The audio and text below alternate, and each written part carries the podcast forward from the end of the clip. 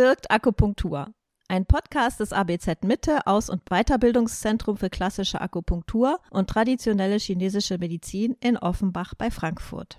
Angesichts der explodierenden Kosten im Gesundheitssystem und einem Hang zur Überversorgung, sprich zu unnötigen Untersuchungen und Therapien, ist die chinesische Medizin für die Forschung zunehmend interessant geworden. Die Zahl der klinischen Studien allein zur Akupunktur hat in den vergangenen Jahren weltweit rasant zugenommen. Welche belastbaren Ergebnisse gibt es inzwischen? Und was weiß die Grundlagenforschung über die Wirkungsmechanismen der Akupunktur? Darüber spreche ich heute mit Dr. Gian Valentini, Facharzt für Allgemeinmedizin und Oberarzt in der Ambulanz für Akupunktur und chinesische Medizin an der Universität Tübingen. Mein Name ist Anna Hardy, ich bin Journalistin und Therapeutin für chinesische Medizin in Frankfurt am Main. Hallo Jeanne. Hallo Anne. Wenn wir fragen, wie Akupunktur wirkt, das ist ja unser heutiges Thema, setzen wir schon voraus, dass sie wirkt. Aber das scheint für die meisten Menschen in Deutschland nicht erwiesen zu sein. Nur 23 Prozent der Bevölkerung haben sich schon einmal akupunktieren lassen. Andererseits findet Akupunktur schon seit Jahrzehnten nicht mehr nur im naturheilkundlichen Sektor statt. Ein gutes Beispiel ist dafür deine Klinik und deine Stellung als Teamleiter für komplementäre und integrative Medizin an der Universität Tübingen. Kann man sagen, du bist so eine Art Brückenkopf zwischen der westlichen und der chinesischen Medizin? Also grundsätzlich, wenn man so 10, 20 Jahre vielleicht zurückschaut, dann war er komplementäre Medizin oder chinesische Medizin an einer Universitätsklinik, glaube ich, in Deutschland oder vielleicht auch hier im Westen bei uns eigentlich fast nicht denkbar. Da gab es so die allerersten Anfänge und man hat es eher so in die Schmuddelecke gestellt und gedacht, ja, das ist doch nichts. Und gleichzeitig hat man halt gesehen, in der Bevölkerung wird sehr oft und sehr viel Komplementärmedizin in Anspruch genommen. Dazu zählt ja auch die Akupunktur und die chinesische Medizin, worum es heute geht. Und äh, es wird natürlich die Frage gestellt, ja, wie kann es sein, dass die Bevölkerung diese Verfahren so oft in Anspruch nimmt, aber wir eigentlich keine wissenschaftlichen Beweise dafür haben, wie das überhaupt funktioniert oder nicht funktioniert. Und ich denke, so hat auch hier im Westen äh, vor ja, knapp 20, 30 Jahren auch zunehmend die Erforschung von, jetzt bleiben wir bei der Akupunktur, stattgefunden. Und das hat in den letzten Jahren ja wirklich exponentiell zugenommen. Es gibt tausende von Studien, die mittlerweile zur Akupunktur gemacht worden sind. Und ich denke, diese Forschung zur Akupunktur ist sozusagen die Eintrittskarte, um auch die chinesische Medizin in unser in unser konventionell schulmedizinisches System mit einzubringen, auch Forschung an der Uni mit einzubringen. Und ich denke, wenn man sich jetzt an den wissenschaftlichen Grundregeln oder an den, eine gute wissenschaftliche Praxis macht, dann kann man alles erforschen. Dann kann man auch diese, eben diese ganzen komplementärmedizinischen Verfahren erforschen. Und ich glaube, das ist immens wichtig, dass diese Forschung, auch wenn die manchmal sehr mühsam ist und mühselig ist und viel Energie braucht, dass die gemacht wird, denn nur so schaffen wir es auch, Akupunktur und die chinesische Medizin auch viel, viel mehr in die konventionelle Regelversorgung mit reinzubringen. Und ja, insofern deine Frage mit der Brückenfunktion, das ist tatsächlich etwas, was mir sehr, sehr wichtig ist. Und so habe ich auch für mich entschieden, die, die komplette konventionelle Facharztweiterbildung zu machen, äh, um wirklich jetzt eine wirklich gute Basis in der konventionellen Medizin zu machen. Und ich denke, das ist auch wichtig, dass wir diese Basis da haben, denn in unserer Gesellschaft hier im Westen ist die konventionelle Medizin mal die Basis und das ist auch gut so. Und wenn die, das Grundgerüst aber sitzt, dann kann man vieles drauf aufbauen. Dann kann man eben die Akupunktur, die chinesische Medizin drauf aufbauen. Und das ist das, was ich hier an der Uni versuche zu machen, die Forschung genau in diesem Bereich da weiterzubringen. Und das sind so, ja, zwei Herzen, die in einer Brust schlagen. Einmal so das ganze klassische chinesische, wo viele Sachen dazugehören, die wir wissenschaftlich ja überhaupt noch nicht erklären können und gleichzeitig aber auch diese, diese konventionelle Medizin mit diesem Forschungsschwerpunkt, der genauso wichtig ist. Kannst du sagen, wie das bei euch im Klinikum abläuft? Wie ist denn die Zusammenarbeit mit den anderen Fächern? Schicken zum Beispiel deine Kollegen dir Patienten oder macht ihr gemeinsame klinische Studien? Wir haben seit einem guten Jahr offiziell hier eine Ambulanz für Akupunktur und chinesische Medizin an der Universität Tübingen. Und es ist tatsächlich so, dass über die letzten Monate vermehrt Patienten auch von den anderen Abteilungen zu uns geschickt worden sind. Ähm, wir haben eine recht gute Zusammenarbeit mit der speziellen Kopfschmerzambulanz, die in der Neurologie ist, wo viele Migränepatienten dort vorstellig werden, die sozusagen schulmedizinisch austherapiert sind oder wo es einfach kaum mehr Behandlungsoptionen gibt. Und äh, viele von denen werden zu uns geschickt in die Ambulanz und mit recht guten Behandlungserfolgen. Und das geht natürlich wieder zurück an diese Sprechstunde. Die Patienten werden ja dort auch lang, längerfristig betreut und bekommen die Rückmeldungen, was mit chinesischer Medizin oder Akupunktur oder auch Phytotherapie alles machbar ist. Und so hat sich da eine sehr gute Kooperation mittlerweile ergeben. Und gleichzeitig ist es auch so, dass wir die ersten Patienten jetzt von den CCCs, also von der Onkologie, geschickt bekommen. Da geht es mehr um die Symptombekämpfung bei Nebenwirkungen der, der, konventionellen Therapie, der Chemotherapie, der Strahlentherapie. Auch jetzt von der Psychosomatik haben wir die ersten Patienten geschickt bekommen. Eine Kollegin aus der Dermatologie hat uns angefragt und die wollte bei uns mitlaufen und schauen, was wir überhaupt da machen. Und vor einem Jahr haben wir eine Studie zu Akupunktur bei stressbedingten Beschwerden gemacht, äh, die wir auch publiziert haben mit sehr vielversprechenden Ergebnissen und die haben wir in Kooperation mit der äh, Psychosomatik und mit der Immunologie der Universitätsklinik Heidelberg gemacht und sind gerade dran, jetzt eine Folgestudie zu beantragen oder wollen die Studie noch einmal in deutlich größer aufsetzen und äh, jetzt diesen Bereich noch weiter untersuchen. Also es gibt genug Anknüpfungspunkte und Forschungsideen und äh, ich glaube auch, dadurch, dass, dass diese Ambulanz jetzt hier an der Uni angesiedelt ist, bekommt es auch einen ganz anderen Stellenwert, als wenn man jetzt das Gleiche jetzt nicht an der Uniklinik macht, heißt jetzt nicht, dass wir da eine bessere oder schlechtere Arbeit machen als, als jeder andere, der chinesische Medizin macht. Aber ich glaube schon, dass es für die Wahrnehmung zumindest von den Kollegen an den Unis jetzt ein großer Unterschied ist, ob es so ein Angebot auch hier gibt oder nicht. Und da bin ich sehr froh, dass wir diesen Schritt gegangen sind und dass es gut angenommen wird und dass die Nachfrage stetig zunimmt und bin selber gespannt, wo wir dann in fünf Jahren damit sein werden. Kannst du sagen, wo wir heute stehen, was jetzt die klinischen Studien zu bestimmten Indikationen betrifft? Also ich weiß, vor Jahren hat es mal die deutsche Gerak-Studie gegeben, weil die Krankenkassen wissen wollten, wann, wo kann man eine Wirkung nachweisen. Da wurde es dann bei Rückenschmerzen und Knieschmerzen als erwiesen betrachtet und deswegen wird es auch bezahlt. Wo stehen wir da heute? Ja, diese Gerak-Studien haben sicherlich einen großen Impact im deutschsprachigen Raum gehabt und du hast es ganz richtigerweise gesagt, die chronischen Rückenschmerzen, die chronischen Kniegelenkschmerzen sind auch bis dato, bis heute noch die einzigen zwei Indikationen, die von den gesetzlichen Krankenkassen übernommen werden. Auch wenn die Studienlage heutzutage viel, viel mehr hergibt und die, und die wissenschaftlichen Belege für die Wirksamkeit von Akupunktur bei sehr, sehr viel mehr Indikationen eigentlich vorliegen. Und es ist einfach äh, immer so ein Zeitgap, wenn man das so nennen will, von dem Moment, wo wir wissenschaftlich einen, einen Wirksamkeitsnachweis haben, bis hin diese Verfahren auch dann ins Krankenkassensystem Einzug finden und auch die Kosten davon übernommen werden. Also das ist einfach ein extrem langwieriger Prozess. Ganz grundsätzlich, wenn, wenn wir schauen oder fragen, ja, wo, bei welcher Indikation ist die Wirkung von Akupunktur bewiesen, dann, dann muss ich als Wissenschaftler immer ein bisschen auf die Bremse steigen und ein bisschen sozusagen das wieder ins rechte Licht drücken. Und das, das liegt einfach daran, dass wir wissenschaftliche Studien machen und schauen, ob äh, eine Intervention jetzt statistisch signifikant ist oder nicht. Und selbst wenn wir in diesen Studien finden, dass die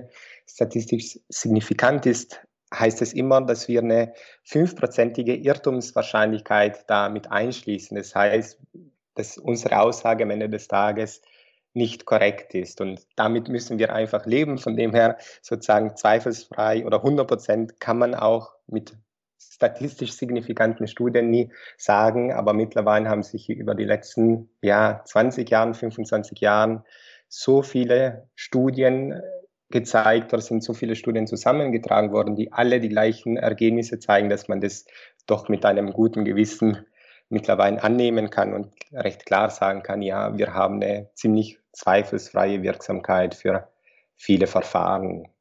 Und deine Frage jetzt noch einmal ganz konkret, bei welchen Indikationen kann man sagen, ja, dass, dass diese Wirkung ziemlich sicher nachweisbar ist? Ich glaube, Schmerzen ist einfach so wahrscheinlich die Hauptdomäne der Akupunktur, zumindest die Hauptdomäne von den Indikationen, die in der Akupunkturforschung untersucht worden sind. Wir hatten ja chronische Knie- und Rückenschmerzen, aber auch Kopfschmerzen oder postoperative Schmerzen oder auch Tumorschmerzen. Da haben wir eigentlich überall gute Hinweise, dass die Akupunktur wirksam ist. Und dann ist es auch so, wenn man sich die Leitlinien anschaut, also die konventionellen schulmedizinischen Leitlinien, dann ist es auch so, dass chinesische Medizin oder da auch hauptsächlich die Akupunktur immer mehr auch in den Leitlinien Einzug findet. Es gibt eine schöne Übersichtsarbeit über die letzten 20, 25 Jahren, wo über 2000 positive Empfehlungen für die Akupunktur bei mehr als 200 Indikationen in den Leitlinien im Westen gefunden werden. Also da wären wir wahrscheinlich einen halben Tag damit beschäftigt, wenn wir die alle einzeln aufzählen würden. Jetzt mehr im deutschsprachigen Raum wird die Akupunktur auch bei Nackenschmerzen oder Halswirbelsäulenbeschwerden in den Leitlinien empfohlen. Migräne, Kopfschmerzen hatten wir schon, aber auch Übelkeit, Unterbrechen, sowohl postoperativ, auch bei Chemotherapie, also bei onkologischen Patienten, bei einer Rhinitis allergica, bei chronischen Heuschnupfen, aber auch bei Morbus Crohn wird die Akupunktur jetzt in den Leitlinien empfohlen und ganz neu ist jetzt noch eine Leitlinie zur Onkologie herausgekommen. Die ist jetzt wirklich in diesem Wochen in der Konsultationsfassung. Die wird dann Anfang nächsten Jahres verabschiedet werden. Da haben wir auch vom Institut her mitgearbeitet und gerade die Frage zur Evidenz bei der Akupunktur bei onkologischen Patienten mit aufgearbeitet. Und da muss man auch sagen, dass die Akupunktur eigentlich das Verfahren in dieser Leitlinie ist, was am allerbesten da äh, rauskommt und es bei fast allen Indikationen, sei es eben Fatigue, Einschlafstörungen, Angst, Depressivität, Lebensqualität, Mundtrockenheit, bei onkologischen Patienten, dass es fast überall kann Empfehlungen gibt. Also da sind wir schon wirklich ein ganz, ganz großes Stück weiter. Und dann, wenn man jetzt sich rein auf die Studienlage beschränkt und, schaut, wo gibt es einzelne Studien zu Indikationen, dann geht es im Endeffekt durch die ganze Bandbreite der Medizin durch. Die Onkologie hatten wir das schon, aber auch in der Medizin mit Asthma, mit Reizdarm, in der Gynäkologie, bei Dysmenorrhoe, in der Psychiatrie, bei HNO, Indikationen Neurologie. Also da gibt es mittlerweile eine, eine extrem robuste Evidenz zur, zur Akupunktur und man kann und muss sicherlich sagen, die Akupunktur ist sicherlich das bestuntersuchteste Verfahren, was wir in der Komplementärmedizin haben. Und, und wenn man sich die Anzahl der Studien anschaut, die tagtäglich rauskommen, dann scheint dieser Publikationstrend weiterhin nach oben zu gehen, sodass wir sicherlich in fünf oder zehn Jahren auch da noch einmal ein gutes Stück weiter sein werden. Nun kommt die Komplementärmedizin ja auch oft zum Einsatz, wenn die Schulmedizin keine Therapieoptionen hat oder Patienten austherapiert sind. Mhm. Gibt es da Bereiche, wo du sagst, man müsste da mal gezielt Studien machen? Mhm. Ich bin ja Allgemeinmediziner vom, vom Haus aus, sage ich mal. Und da wissen wir, dass so zwischen 15 und 30 Prozent aller Beratungsanlässe, mit denen die Patienten zu uns in die Praxis kommen, dass wir da keine schulmedizinische Diagnose und keine schulmedizinische Therapie oder keine spezifische schulmedizinische Therapie anbieten können das ist so häufig, dass, dass man diese Beratungsanlässe, wo man nichts findet, oft medically unexplained symptoms nennt. Das ist auch offiziell eine Abkürzung oder wir sprechen oft auch von funktionalen Beschwerden.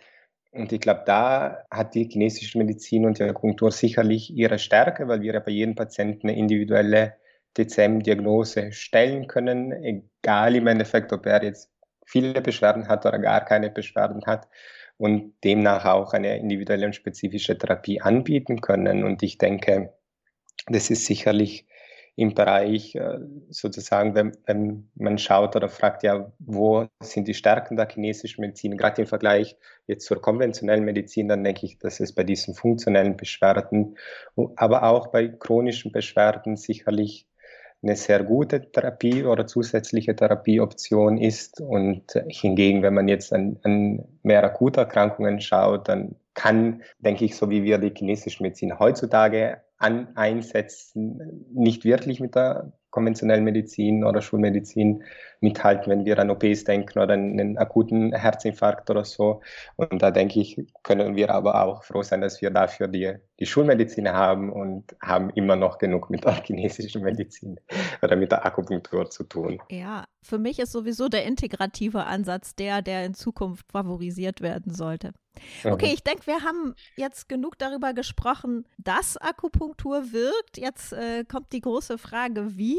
Was passiert denn eigentlich im Körper, wenn eine Nadel eingestochen wird? Ja, das ist eine gute Frage, wo wir nur zum Teil eine gute Antwort liefern können. Ein bisschen vorweg gesagt, die Akupunktur muss man sicherlich als komplexe Intervention sehen. Das heißt, es gibt viele einzelne Wirkmechanismen, die wir kennen in der Akupunktur und auch wissen, wie die funktioniert. Aber es gibt auch viele Sachen, wo wir in der Forschung im Moment jetzt vor einer schwarzen Box stehen und überhaupt nicht wissen, was, was da jetzt im Körper abgeht. Genau, und die Forschung führt uns dazu, dass wir immer mehr diese neue Puzzlesteine kennenlernen und dazulernen und nach und nach ergibt sich ein, ein größeres und klareres Gesamtbild, wenn man so sagen will. Und was wir sicherlich bisher recht eindeutig sagen können, ist, dass, dass die Wirkmechanismen der Akupunktur, wenn wir eine Nadel reinstechen, auf verschiedenen Ebenen ablaufen. Also wir haben eine, eine lo lokale Ebene, wo etwas passiert, wirklich unmittelbar dort, wo wir die Nadel im Körper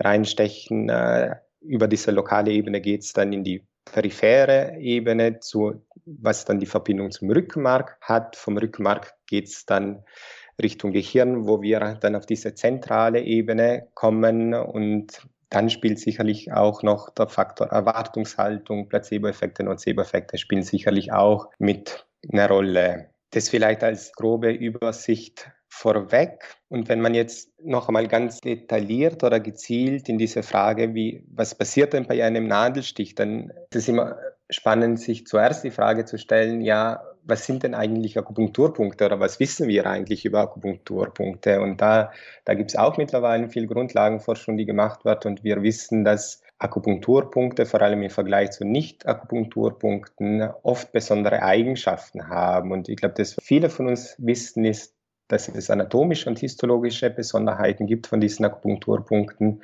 Wir gehen davon aus, dass sie häufig über Faszienlücken oder Gefäßnervenbündel liegen, die von der Tiefe über die Faszien an die Oberfläche treten.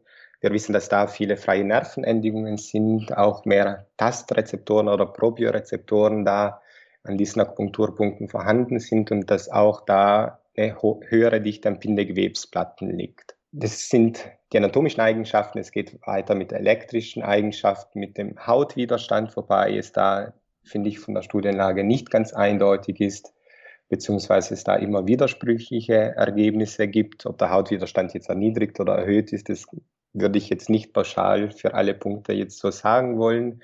Und dann gibt es noch eine ganz andere Reihe an Eigenschaften, die äh, noch vielleicht mehr jetzt in die Grundlagenforschung gehen oder in die Physik, das wäre dann mein Metier an, wo, wo es dann über akustische, optische, magnetische Eigenschaften geht, wo wir aber tatsächlich noch sehr wenig wissen.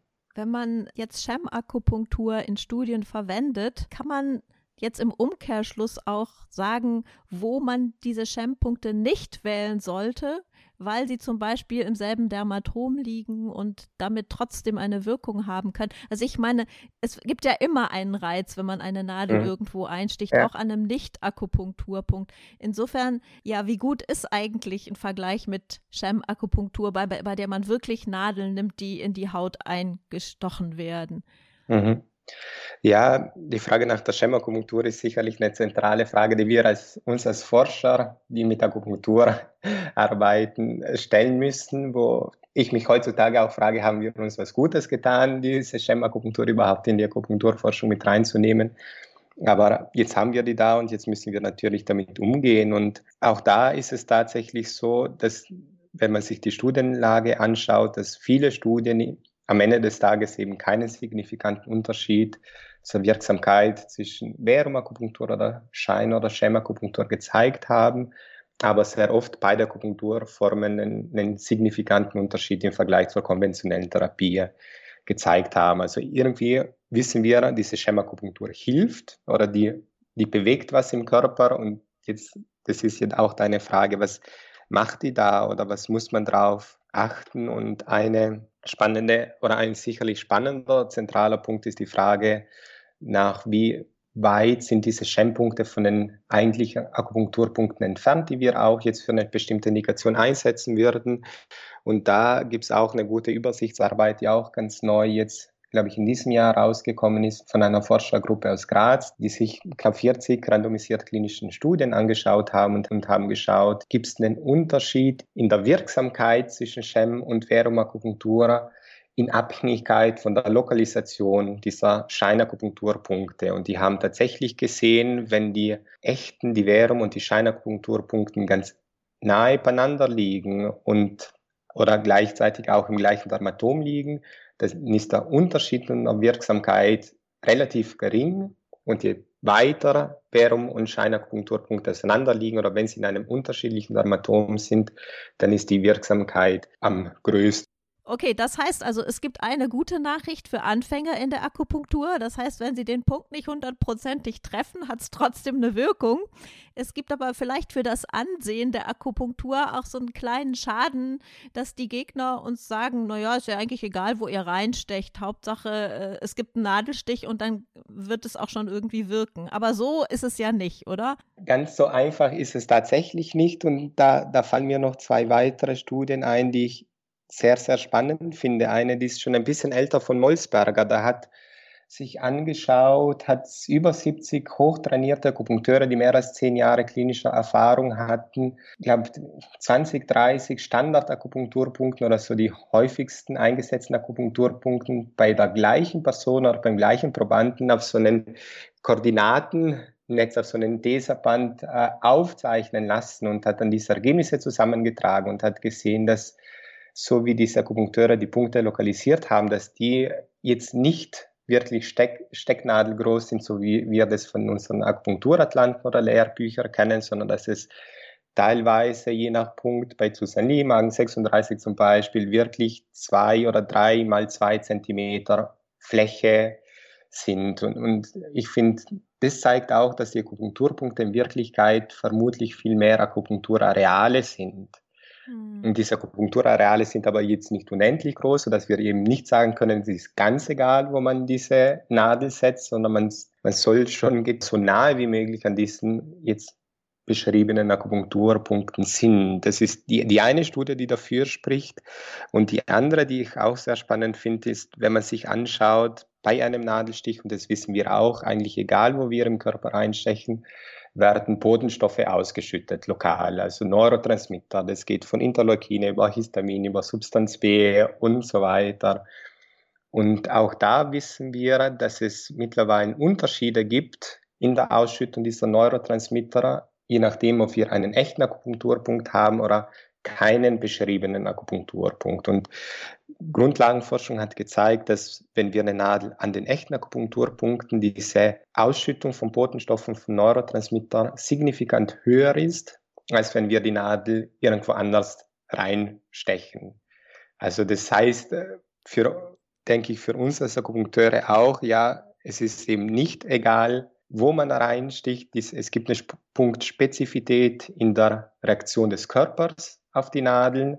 Aber gleichzeitig ist es so, dass diese Punkte eben nicht zweimal zwei Millimeter groß sind, sondern dass es ein verhältnismäßig kleines Areal ist, wo diese Punkte lokalisiert sind. Und da finde ich es immer spannend, wenn man jetzt ein paar tausend Jahre zurückschaut oder ich meine, wir wissen da relativ wenig, aber wenn man sich so überlegt, ja, wie waren denn die Ursprünge der Akupunktur oder wie, denn, wie sind denn auch diese, diese Beschreibung der Akupunkturpunkte entstanden, dann ist es ja nicht so, dass eines Tages eine, eine, eine schlaue Person aufgestanden ist und hat gesagt, ja, heute erfinde ich die Akupunktur und ich zeichne mal alle 361 Akupunkturpunkte auf, sondern es ist sicherlich so gewesen, dass die Menschen ganz, ganz früher einfach spezielle Körperareale stimuliert haben. Da hatten sie auch gar keine Nadeln, sondern einfach mit Steinen oder Glutstücke an der, an der Feuerstelle oder wenn man sich wirklich an unsere sehr, sehr weiten Vorfahren zurückdenkt und sich das vorstellt. Und ich glaube, das, von diesen relativ großen Arealen hat sich das über die Hunderten oder Tausenden Jahren tatsächlich immer eine größere, größere Spezifität daraus gestellt und diese Areale sind halt im Laufe der Zeit zu diesen Akupunkturpunkten zusammengeschrumpft, die wir heute in unseren Atlanten haben. Kleiner Exkurs ja. zu Ötzi. Kannst du den ja. noch gerade machen? Ich, ich war so fasziniert, als ich das äh, ja. erfahren habe, dass auch in unserer Tradition äh, Akupunkturpunkte irgendwie schon verankert waren vor langer, langer Zeit. Ja, das ist tatsächlich eine Sache, die mich auch total fasziniert. Ich meine, wir lernen alle oder wir glauben ja alle, dass die Ursprünge der Akupunktur in China liegen und Vielleicht liegen sie auch, das kann oder will ich nicht abstreiten.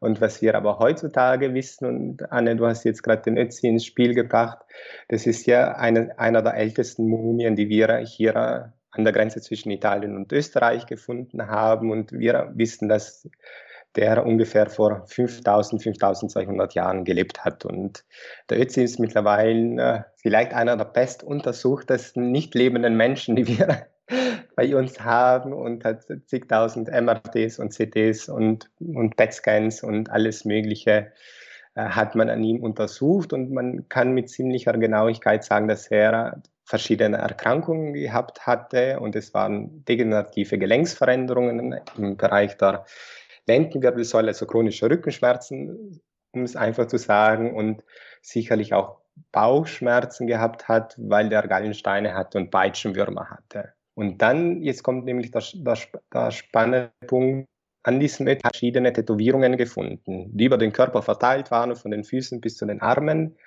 Und äh, mehrere Forscher haben sich dann ganz genau angeschaut, wo diese Tätowierungen sind und haben herausgefunden, dass diese Tätowierungen an Akupunkturpunkten sind oder im Leitbahnverlauf sind, von Leitbahnen, die dafür verwendet werden, genau diese Erkrankungen zu behandeln, die dieser Ötzi hatte.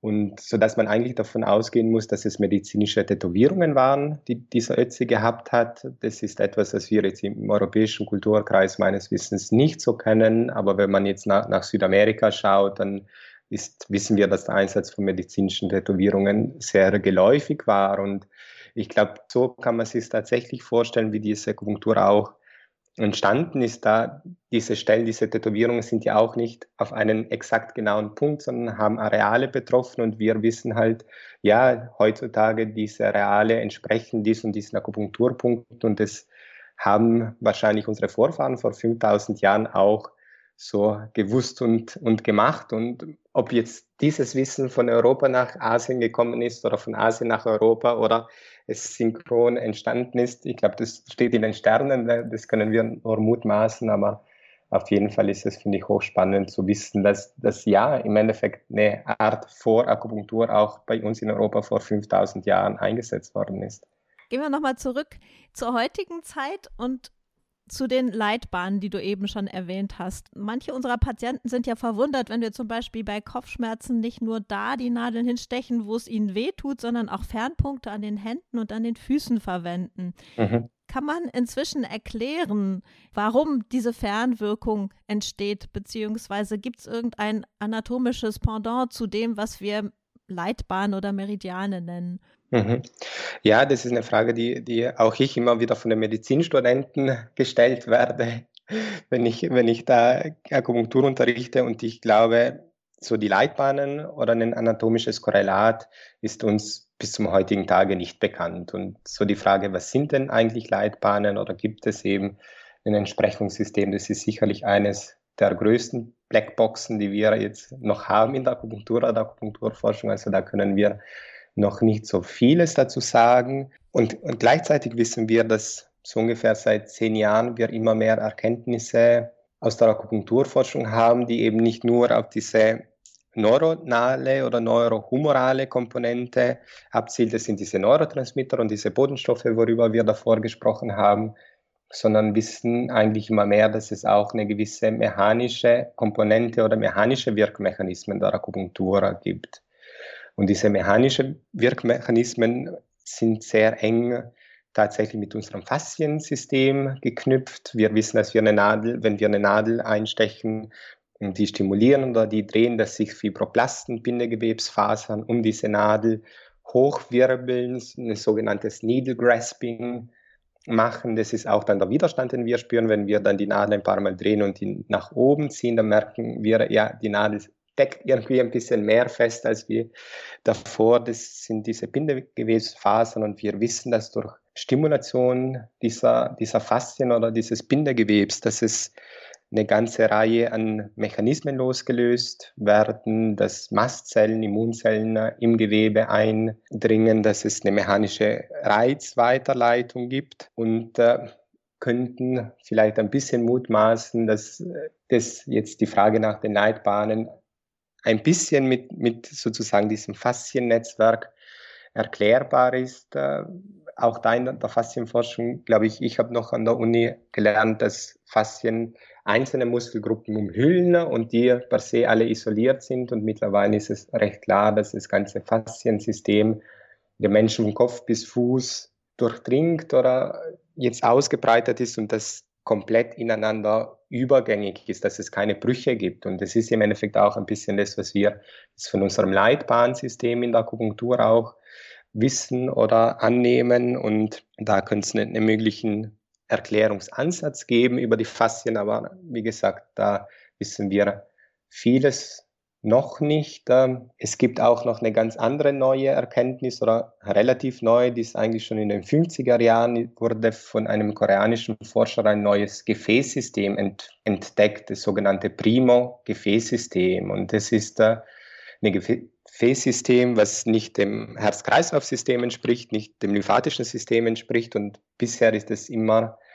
sozusagen unter den dem Mikroskop der, der Anatomen und Wissenschaftler untergegangen, weil es durch diese klassischen Färbungen, die wir haben, um die Gewebe darzustellen, es damit nicht äh, sich dargestellt hat. Und es ist einfach schwierig zu sagen, was dieses Primo-Gefäßsystem macht. Wir wissen sehr wenig darüber. Wir wissen aber, dass da Mastzellen auf jeden Fall eine sehr große Rolle spielen, Stammzellen, und das ist ja wiederum so ein bisschen der Link zu den Faszien, wo wir auch wissen, durch die Stimulation von Nadeln werden Mastzellen ins Gewebe reingebracht oder migrieren ins Gewebe. Und ja, jetzt wird halt vermutet oder spekuliert, dass das, dieses Primogefäßsystem auch eine, eine Rolle in der Akupunktur-Wirkweise hat. Aber da ist es zum heutigen Tage einfach noch zu früh, um da klare klare Aussagen dazu zu geben. Aber ich denke, das ist auf jeden Fall ein Punkt, wo wir in den nächsten Jahren auch da mehr drüber lernen werden. Du hast gerade die Mastzellen erwähnt, die gehören zum Immunsystem, richtig? Genau, das sind, das sind Zellen des Immunsystems, die wir eigentlich früher oder die wir hauptsächlich bei allergischen Reaktionen kennen, weil die so Bläschen haben, wo sie Histamin hauptsächlich ausschütten und die modulieren, die regulieren sozusagen aber auch die Antwort von unserem Immunsystem. Und auch das Histamin ist ja auch eines der Neurotransmitter, die ausgeschüttet werden, ganz lokal, wenn wir die Nadel im Körper oder in einem Akupunkturpunkt reinstechen. Und genau das sind einfach jetzt die verschiedenen Puzzlesteine, die wir haben, lokale Wirkung, Mastzellen, Faszien, prima Gefäßsystem. Und jetzt geht es halt darum, die langsam nach und nach alle zusammenzubringen und ja, zu diesem großen Bild zusammenzufassen. Gehen wir nochmal zum Gehirn. Ja. Was weiß man denn inzwischen über die Reaktion im Gehirn? Das ist ja für die westliche Medizin ganz wichtig. Also wenn man nachweisen kann, dass da nachhaltige Veränderungen in bestimmten Gehirnregionen passieren, ist das ähm, auf jeden Fall ein Pluspunkt für die Akupunktur. Ja, also man, man weiß von Akupunktur, dass es Wirkungen auf das vegetative Nervensystem und auf das zentrale Nervensystem hat. Und das vegetative Nervensystem ist das, was die ganzen Körperfunktionen im Körper beeinflussen, sei es von Atemfrequenz, äh, Herzfrequenz, Blutdruck. Und da haben wir eine ziemlich gute Evidenz auch von der Akupunktur, dass, dass der Blutdruck dadurch beeinflusst wird. Also Akupunktur bei Bluthochdruck, dass es die Herzfrequenz und insbesondere auch die Herzratenvariabilität positiv beeinflusst. Das ist ja ein Parameter, was auch so über die letzten 20, 30 Jahren auch viel mehr als diagnostisches Mittel um den Zustand des vegetativen Nervensystems irgendwie erfassen zu können, herangezogen wird. Äh, und das ist auch ganz spannend, das ist ein, ein kurzer Ausflug dahin, weil wir heutzutage jetzt schulmedizinisch wissen, dass der Abstand zwischen Herzschlag und Herzschlag nicht immer gleich ist. Auch wenn wir jetzt eine Herzfrequenz von 60 oder 70 haben, ist der Abstand zwischen den einzelnen Herzschlägen nie gleich. Und je unterschiedlicher dieser Abstand ist, desto höher ist die Herzratenvariabilität. Das ist einfach so die De Definition von diesen Namen. Und wir wissen von der schulmedizinischen Forschung, dass Menschen, die äh, chronische Erkrankungen wie ein langjähriger Diabetes haben oder komatös sind oder auch präterminale Patienten eine sehr geringe Herzratenvariabilität haben. Das heißt, im Endeffekt bedeutet es, dass der Körper sich nicht, nicht mehr auf die äußeren Reize anpassen oder reagieren kann, dass er nicht mehr variabel genug darauf eingehen kann. Das heißt, je höher die Herzratenvariabilität ist, desto besser ist es für den Menschen, unter Anführungszeichen, oder desto gesünder ist, er, ist es für den Menschen. Und das ist etwas, was wir jetzt eben in den letzten Jahrzehnten mit, mit hochauflösenden EKG Geräten festgestellt haben, wo es jetzt im Millisekundenbereich Veränderungen detektiert werden können. Wenn wir aber in die Geschichte der chinesischen Medizin zurückgehen, dann gibt es einen, einen, Arzt da, Wang Shuhe, der auch einen, den Pulsklassiker geschrieben hat. Und der hat damals schon gesagt, wenn der Pulsschlag so regelmäßig ist wie das Klopfen eines Spechtes oder wie der Regentropfen nach einem Regenguss ist, der von der Dachrinne fällt, dann wird der Mensch innerhalb von drei Tagen sterben. Also das ist frei von mir zitiert. Vielleicht hat das ein bisschen anders gesagt, aber das ist im Endeffekt die Essenz. Das heißt, er hat vor gute 2000 Jahren im Endeffekt schon diese Herzratenvariabilität beschrieben, einfach nur durch seinen Tastsinn. Und ich finde es unheimlich faszinierend, weil es wirklich Veränderungen im Millisekundenbereich sind, die wir jetzt heutzutage wissen und äh, sozusagen, um jetzt die Klammer wieder zuzumachen, wir haben mittlerweile sehr gute Beweise, dass die Akupunktur eben eine Steigerung dieser Herzratenvariabilität herbeiführen kann durch Beeinflussung des vegetativen Nervensystems. Und jetzt rein auf dem Gehirn betrachtet, wissen wir auch, dass die Akupunktur einen Einfluss auf verschiedene Strukturen des Gehirns hat, sei es jetzt im Kortex, also im präfrontalen Kortex oder im Hypothalamus oder im Mittelhirn.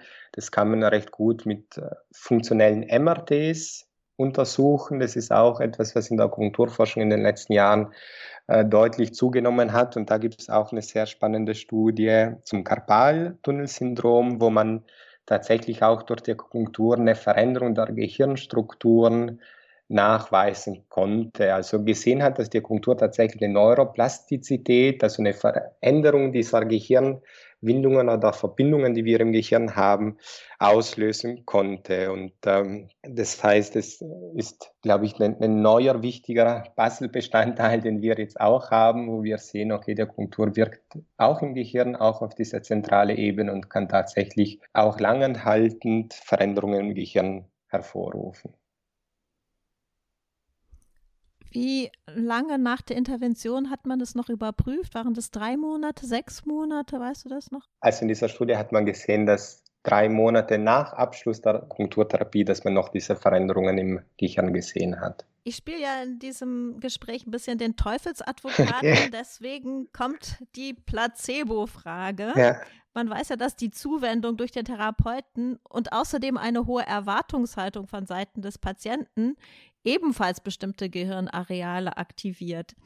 Inwiefern verstärkt das die Wirkung der Nadeln? Oder kann das auch ausschließlich da die Wirkung der Nadeln erklären? Also ich, ich denke, das ist eine Frage, die wir uns, uns fairerweise bei allen Therapien stellen müssen, die wir in der Medizin machen, egal ob es jetzt Akupunktur ist oder eine Operation ist oder eine Gesprächstherapie. Wir haben überall den Placebo-Effekt mit drinnen und das ist was durchaus Positives. Also es ich finde, oft hat es so diese negative Konnotation, sagen, äh, Placebo-Effekt will ich gar nicht haben, sondern äh, ich will als Therapeut oder als Arzt den größtmöglichen Placebo-Effekt haben. Das ist super, weil das unterstützt nur die Behandlung, die ich dem Patienten oder dem Menschen anbiete. Und das, es ist tatsächlich so, dass wir wissen, dass Menschen, die eine hohe Erwartungshaltung an die Therapie oder an die Akupunktur haben, wahrscheinlich auch einen besseren Outcome am Ende des Tages haben. Also das ist sicherlich förderlich. Das sind ja auch manchmal Lernprozesse, die stattgefunden haben. Ich bin früher akupunktiert worden, das hat mir geholfen, deswegen wird es jetzt auch noch einmal passieren oder wenn man es bei Freunden oder in der Familie so sieht. Aber wie gesagt, diese Lernprozesse ist etwas, was wir in jedem Bereich oder in jeder Therapieform der Medizin haben. Und äh, ganz spannend finde ich es Aber auch da gibt es Studien, auch mit dem funktionellen MRT, wo man auch noch mal geschaut hat, ja, gibt es einen Unterschied in der Aktivierung von, von speziellen Gehirnarealen. Da hat man es bei Schmerzen auch angeschaut, je nachdem, ob ich eine Nadel in einem echten Akupunkturpunkt reinsteche oder in einem Scheinakupunkturpunkt. Und tatsächlich hat man gesehen, dass man sowohl bei der Währung als auch bei der Scheinakupunktur Veränderungen auch im Gehirn gesehen hat, im, im funktionellen MRI aber dass die Veränderungen bei der Verumakupunktur, bei der echten Akupunktur signifikant stärker und größer waren. Und auch da kann man deswegen, glaube ich, mit gutem Gewissen sagen oder zusammenfassen, ja, die Scheinakupunktur hat auch eine Wirkung im Gehirn, auch diese Erwartungshaltung hat sicherlich eine Wirkung im Gehirn, aber wir wissen auch, dass es eine ganz spezifische Wirkung der Verumakupunktur Gehirn gibt und das ist wahrscheinlich ein Part, der diesen zusätzlichen Effekt hat in, den, in der Wirkung, wenn man jetzt sich Scheinakupunktur und Wärmakupunktur nochmal anschaut. Werden denn bei hoher Erwartungshaltung andere Gehirnareale noch zusätzlich aktiviert? Es sind tatsächlich nicht ganz die gleichen Gehirnareale, die mit der und mit der Erwartungshaltung aktiviert werden. Es gibt eine gewisse Überlappung, aber es gibt auch Areale, die jetzt von der Erwartungshaltung aktiviert werden, aber nicht durch die Akupunktur und umgekehrt auch, sodass man sie eben nicht gleichsetzen kann. Man kann nicht die Areale mit der Akupunktur mit denen der Erwartungshaltung gleichsetzen. Nein, das geht nicht, sondern es sind tatsächlich unterschiedliche Gehirnareale, was im Endeffekt ja auch wieder für eine Spezifität der Akupunktur und auch der Akupunkturpunkte dann auch noch einmal ist. Zum Schluss, was wäre deine Wunschvorstellung eines integrativen Ansatzes, in dem die chinesische und die westliche Medizin zusammenwirken? Ja, das ist eine Frage, die wir eingangs schon ein bisschen angerissen haben. Ich finde derzeit auch an, an den Unis, ja, teilweise kämpfen wir noch, dass, dass die Komplementärmedizin oder die Akupunktur anerkannt wird. Und es gibt äh, verschiedene universitäre Standorte, die Forschungsbereiche haben oder die Lehrstühle haben aber es sind hauptsächlich noch Stiftungslehrstühle für komplementäre Medizin.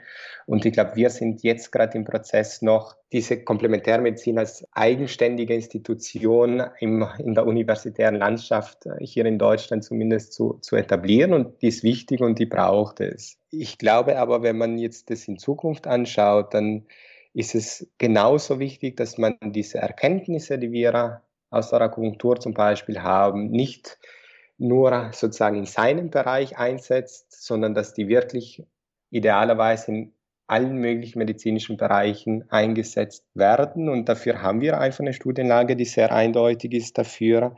Und das ist auch im Endeffekt der integrative Ansatz, den, der mir so wichtig ist oder wo ich auch die Zukunft unserer Medizin da drinnen sehe und würde mir wünschen, dass man eben, das ist auch etwas, was ich zu mir sagen würde oder auch an meine Kollegen, die über Komplementärmedizin forschen, dass es nicht darum geht, die eigene Suppe zu kochen, sondern dass man auch so die Zutaten der eigenen Suppe in den anderen medizinischen Fachbereiche mit reinbringen muss. Und ich denke, am Ende des Tages als Arzt habe ich ein, ein übergeordnetes Ziel und das ist den Menschen, der vor mir sitzt, zu helfen, äh, Symptome zu lindern oder den Umgang damit zu verbessern. Und da ist es mir im Endeffekt ganz egal, ob es jetzt schulmedizinisch heißt oder komplementärmedizinisch heißt oder chinesisch, chinesische Medizin heißt.